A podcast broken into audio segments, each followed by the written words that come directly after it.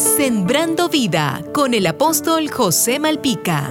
Uno de los problemas más grandes que enfrenta la familia es todo lo concerniente con la educación de nuestros hijos. Lamentablemente en nuestras sociedades modernas vemos cómo hemos intercambiado los roles de cada uno de los miembros de la familia. Nuestros hijos por lo general ya no los educan sus padres ni sus abuelos. Son las guarderías y los maternales quienes se encargan de ello. Los padres solo se ocupan de levantarlos muy temprano para llevarlos a la guardería o al maternal para finalmente irse todo el día al trabajo y al caer la tarde le buscan de nuevo, los llevan a casa y en esas pequeñas horas es donde pueden compartir algo con ellos. Entendiendo que tanto el padre como la madre les es necesario trabajar para poder hacerse de un salario más o menos que les permita suplir sus necesidades, hay que hacer algo que compense esta deficiencia de alguna manera. Restaure su agenda diaria y aparte un tiempo de calidad con sus hijos. Puede ser la cena. No vean televisión en ese momento. Apague el celular.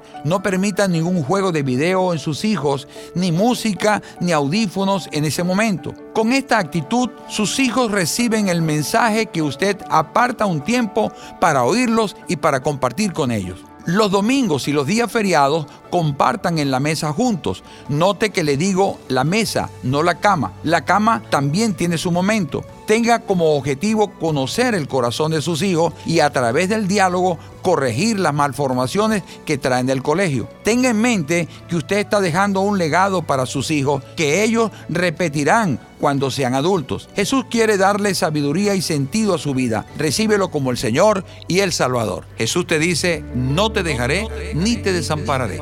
Sembrando vida con el apóstol José Malpica.